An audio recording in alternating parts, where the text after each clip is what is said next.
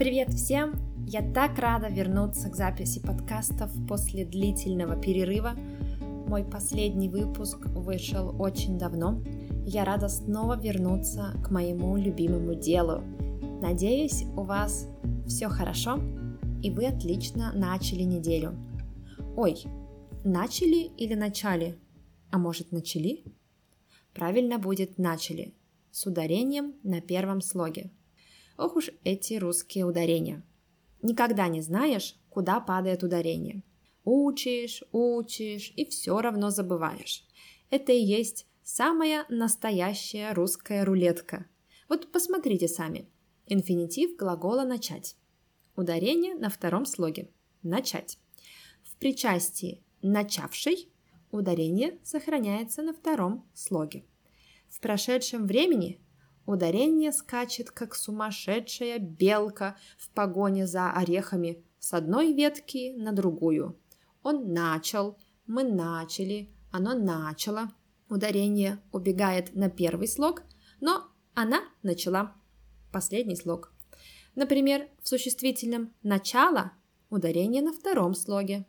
В общем, как я и сказала, русская рулетка но при этом ругать людей за то, что они ставят ударение не на тот слог, неправильно, одно из самых любимых удовольствий людей, которые всеми фибрами души абсолютно полностью, да, всеми фибрами души значит абсолютно полностью переживают о том, как бы не обидеть язык и предпочитают обижать людей, называют их глупыми, неграмотными, даже если они совершат какую-то минимальную, незначительную ошибку. Особенно это приобрело популярность в интернете, так как многим людям намного сложнее сказать что-то неприятное в лицо, критиковать в лицо.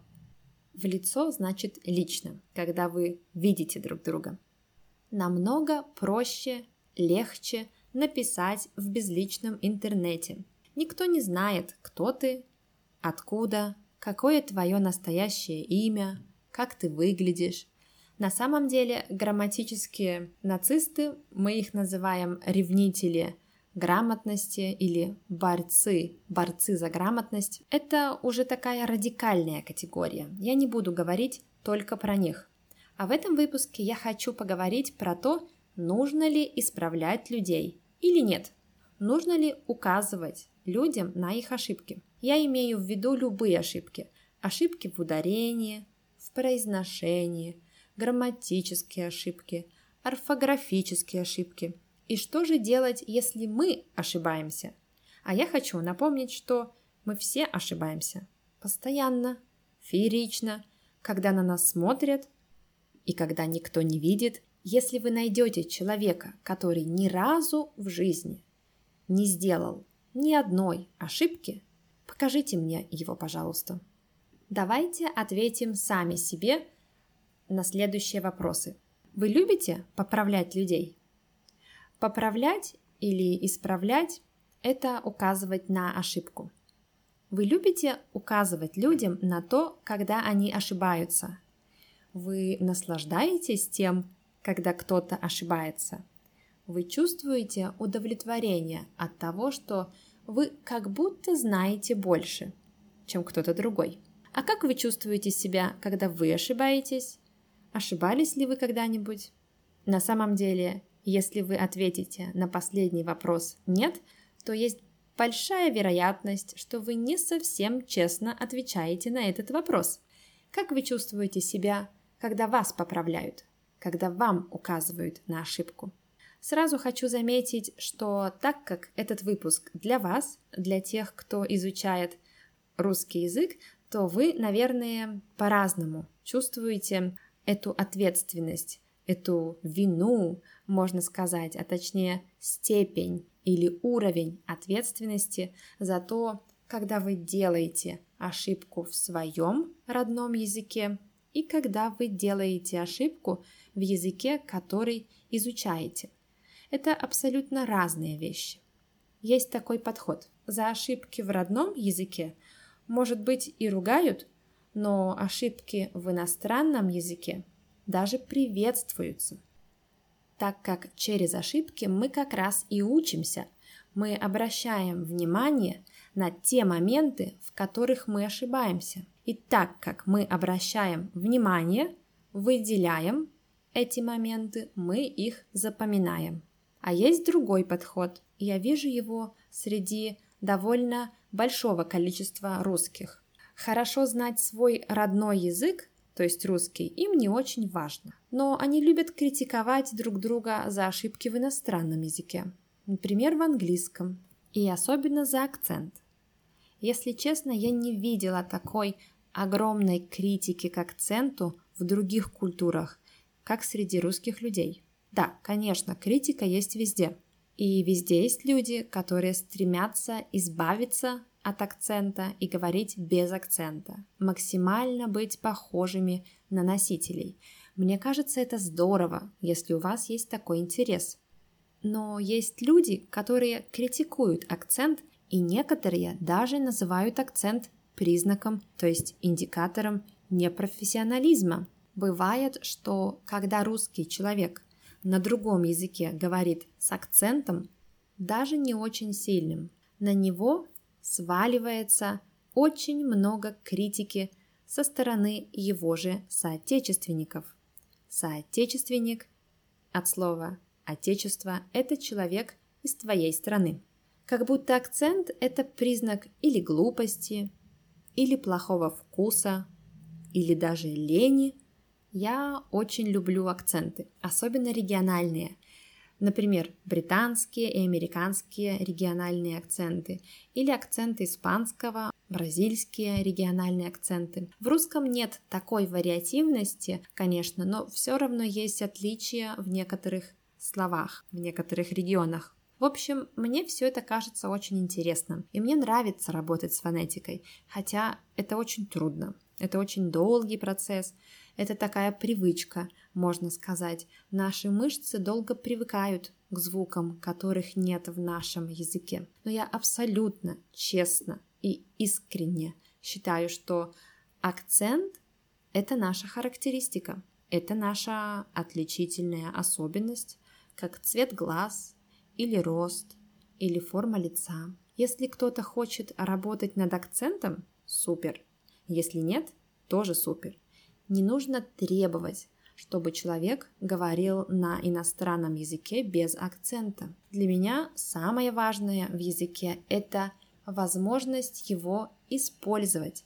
Если вам нравится говорить на иностранном языке, то самое важное – это когда вы можете рассказать все, рассказать все, что хотите, и вас понимают. Когда люди вас легко понимают, и вы можете обсудить любые темы, которые вам интересны.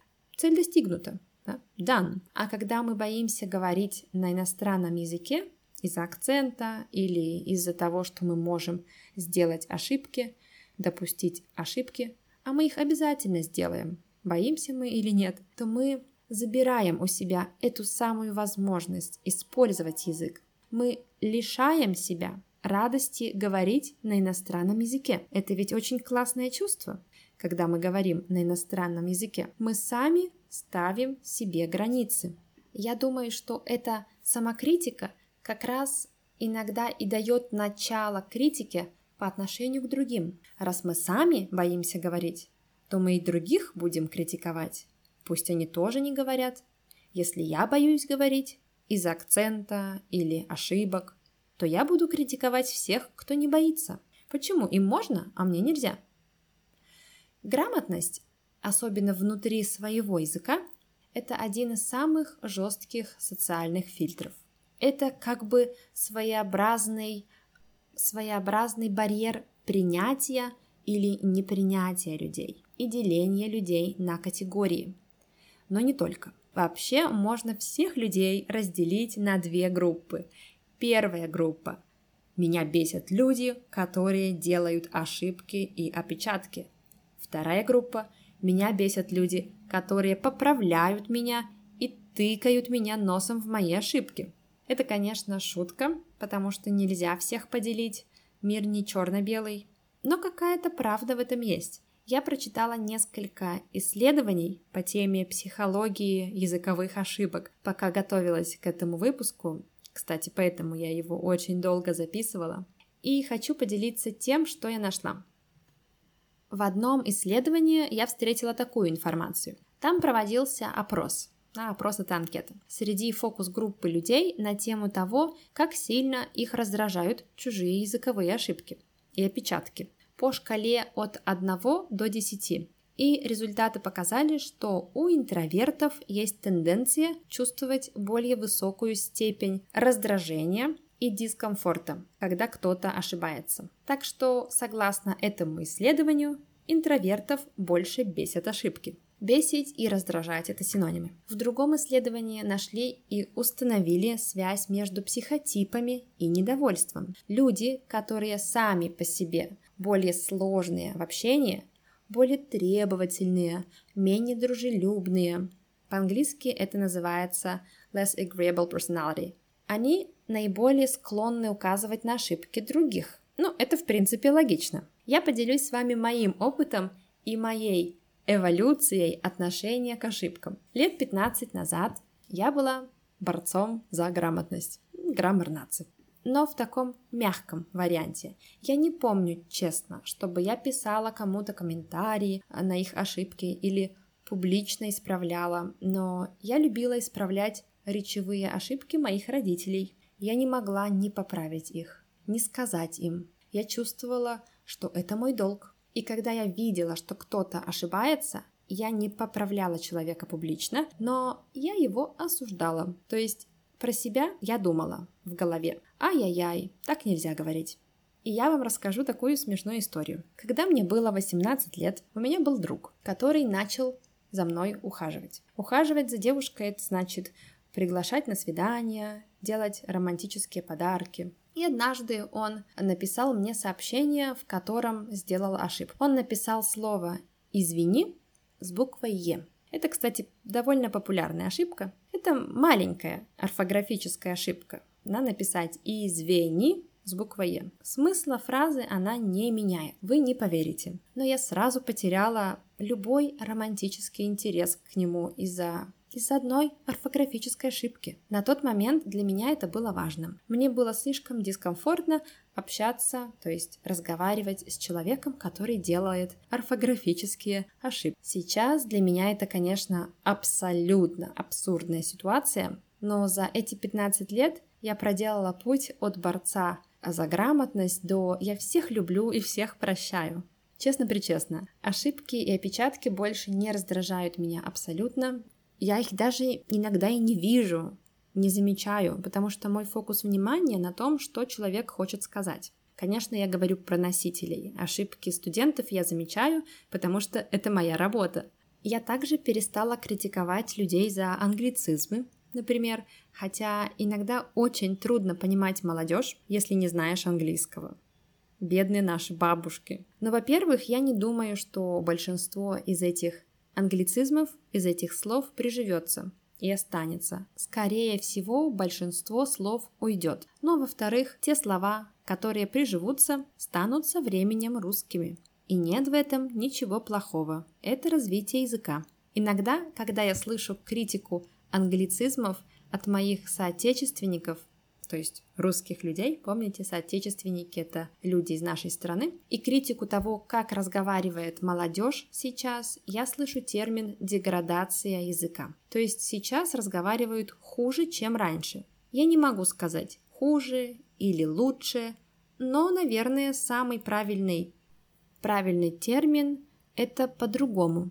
Разговаривают чуть-чуть по-другому, да. Но я также всегда добавляю, что слова «деградация», термин, критика – это русские слова, которые когда-то были не очень русскими. И они тоже пришли в русский, и их наверняка тоже критиковали.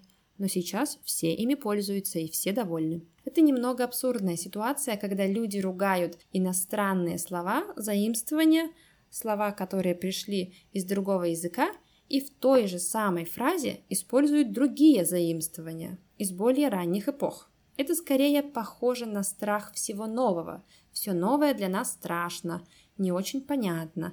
и поэтому нам кажется, что это плохо. Я думаю, что язык – это самостоятельный организм, он сам разберется, что взять, а что оставить. Это немного похоже на криптовалюту, да и вообще на деньги, в принципе. Если мы все согласны дать этой валюте ценность, ее ценность летит вверх. Если мы все перестанем считать ее ценной, она перестанет быть ценной. То же самое с языком. В словарях пишут нормы языка. Как правильно говорить, как произносить слово, но в итоге практически всегда решает народ. Да, мы учим правила, но те слова, которые не попадают под правила, слова исключения, это больное место языка. Например, слово «кофе» мужского рода, но многие по ошибке употребляют его как слово среднего рода. Вместо «вкусный кофе» могут сказать «вкусное кофе» с «ое» на конце. Ой, как все любят ругать за такие ошибки. Но давайте подумаем. У нас есть языковая парадигма, система. Мы знаем, что слова мужского рода заканчиваются на согласную. Стол, мяч, город, берег. Слова, которые заканчиваются на «е», относятся к среднему роду. Море, сердце, мнение, здание. Логично предположить, что слово «кофе» тоже должно быть среднего рода. Но нет, оно мужского рода. Почему? Потому что пришло к нам из французского «le café», а там оно мужского рода. А во французском и нет среднего рода. Оно и не могло там э, быть среднего рода. Старая версия слова «кофе» с «и» на конце э, выглядит как слово мужского рода. Потом мы стали говорить «кофе», уже современная версия, но род остался. Нас стали учить запоминать так. Слово «напиток» – a drink, beverage – он мужского рода. Значит, кофе тоже мужского рода.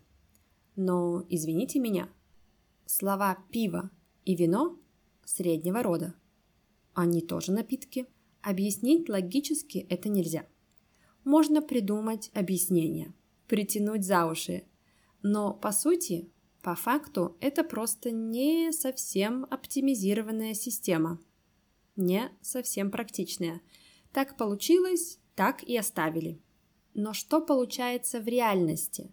Люди продолжили все равно продолжили говорить одно кофе или вкусное кофе. Да, не все люди, конечно, некоторые люди, потому что так лучше звучит.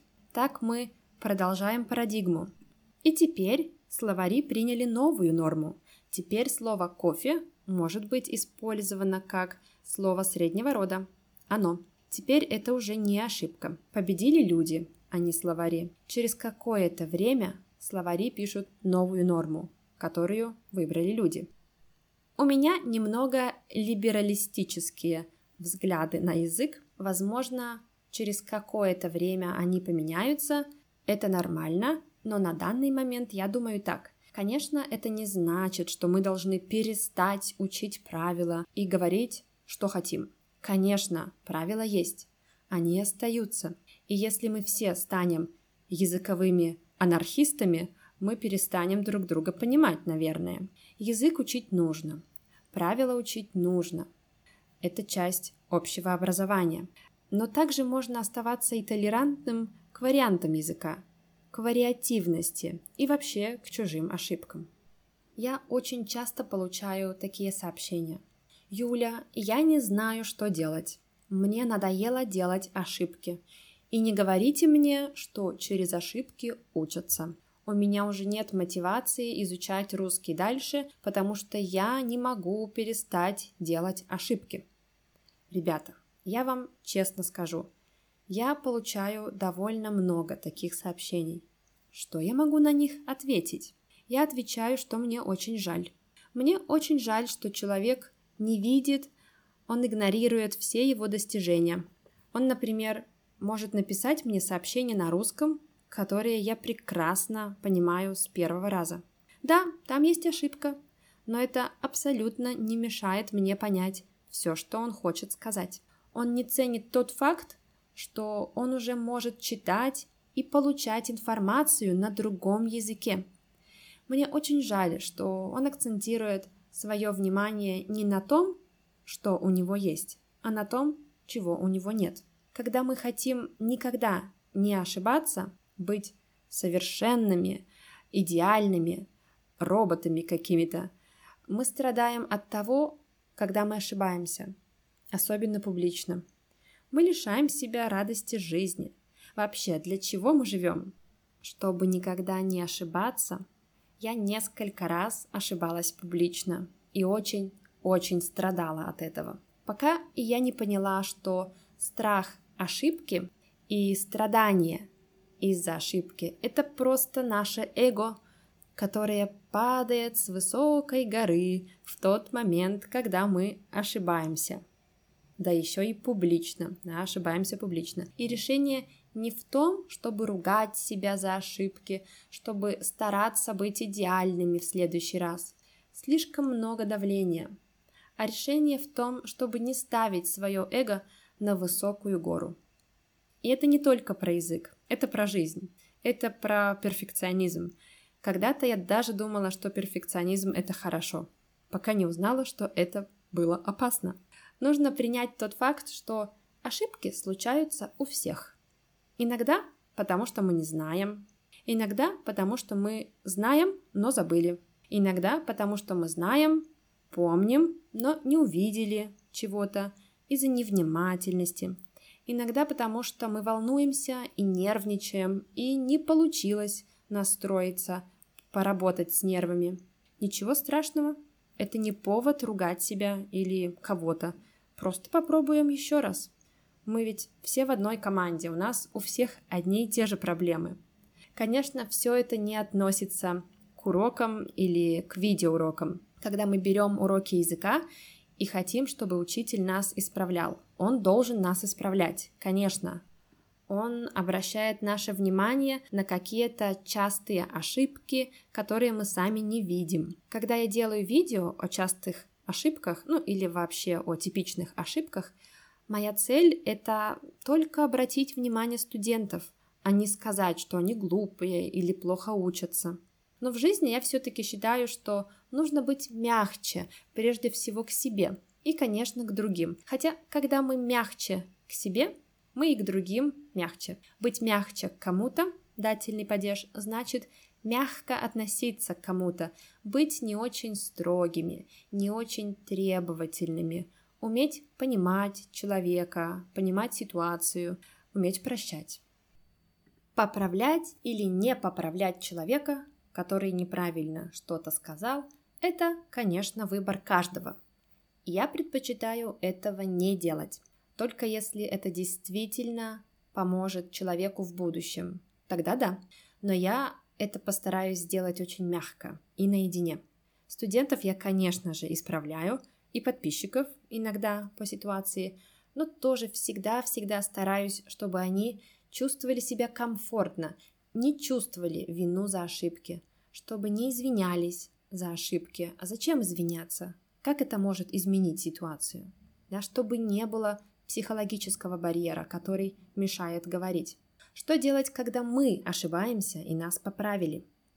Не, не очень приятная, да, ситуация. Моя старая модель такая. Меня поправили, я переживаю, ругаю себя. Как я могу ошибиться? Я же филолог. Я трачу уйму времени, много времени, чтобы проверить и перепроверить себя, найти еще раз это правило во всех словарях, не доверяю себе.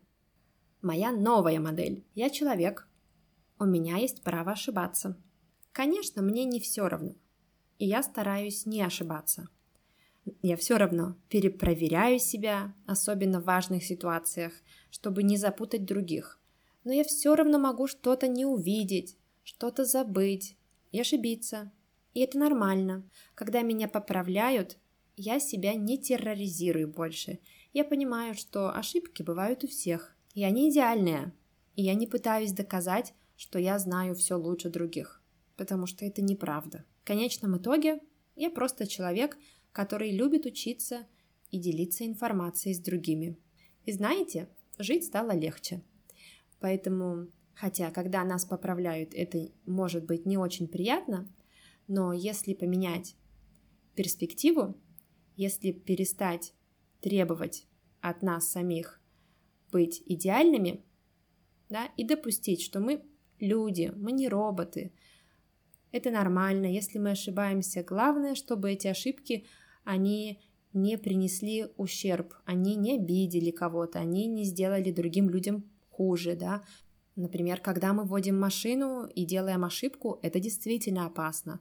Или когда мы делаем ошибку в каком-нибудь договоре и пишем неправильно сумму, денежную сумму, это тоже опасно. Да, такие ошибки, они могут иметь тяжелые последствия, поэтому нужно быть внимательными. А речевые ошибки, они, в принципе, очень редко, когда приводят к каким-то трагическим последствиям. Поэтому можно считать, что это не очень серьезные ошибки. Я не предлагаю вам стать языковыми анархистами и говорить в инфинитивах только «я хотеть, есть, я идти на улице». Но пожалеть себя тоже важно. Понять, что русский язык, он очень сложный язык. И это нормально, что мы делаем ошибки, потому что сама система, она довольно сложная, там много исключений, много слов, которые нужно запоминать. То есть делать ошибки – это абсолютно не показатель глупости или интеллекта. Будем добры к себе и друг к другу. Надеюсь, это не звучит слишком пафосно. Пафосно это слишком торжественно, слишком напыщенно, как pretentious. Моя цель, цель этого выпуска была лишь поделиться с вами моей историей, моим отношением к этому вопросу и подстегнуть вас, поддержать вас, чтобы вы больше говорили и чтобы вы не боялись делать ошибки и не извинялись за ошибки. Это нормально, это хорошо, мы все люди, давайте будем это учитывать. Спасибо всем, кто дослушал до конца этот довольно длинный выпуск, получился чуть-чуть длиннее, чем обычно. Но надеюсь, вам было интересно слушать его. Мне будет очень интересно услышать ваши комментарии по этому поводу.